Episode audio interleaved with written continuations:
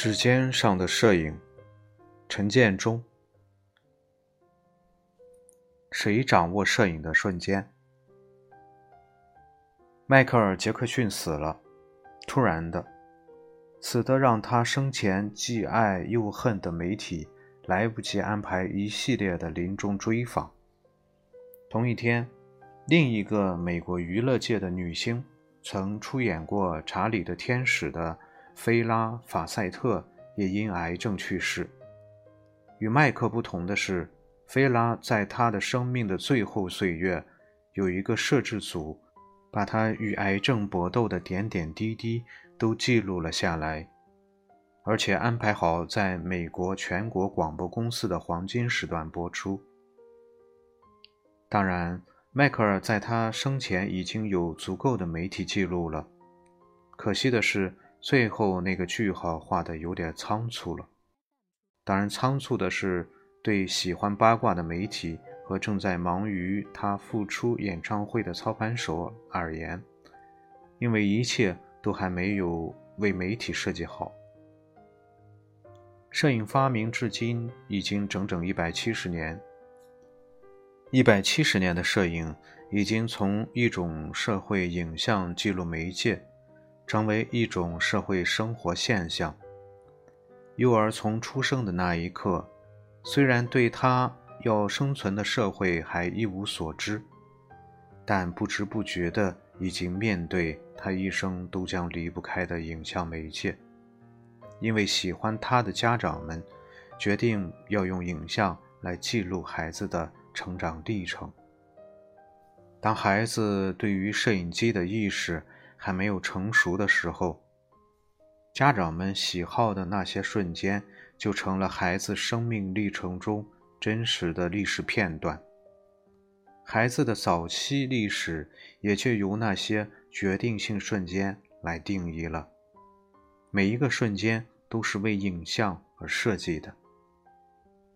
当孩子逐渐长大成人，便开始意识到个人影像的代表性意义。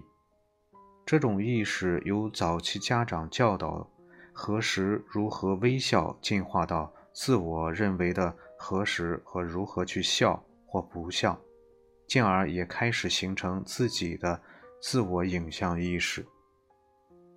每当有摄影镜头对准自己的时候，就会有意识地摆好架势和表情。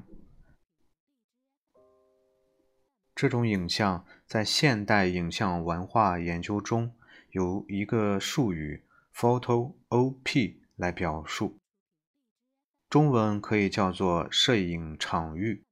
伴随着这场场域的是一种摄影现象，叫做 “photo perfect”，也就是一种摄影师或被摄者有目的的刻意摄影行为，既可以是两者的合作。也可以是一方面的意向。当我们在讨论纪实或新闻摄影时，常常不离口的就是抓拍还是摆拍的问题。有人认为，摆中有抓，抓中有摆，应该是写真式摄影的基本方式。而实际上，这种摆和抓的关系就是 photo op 和。Photo perfect 的结合，也就是我们从小领受的摄影教养的习惯。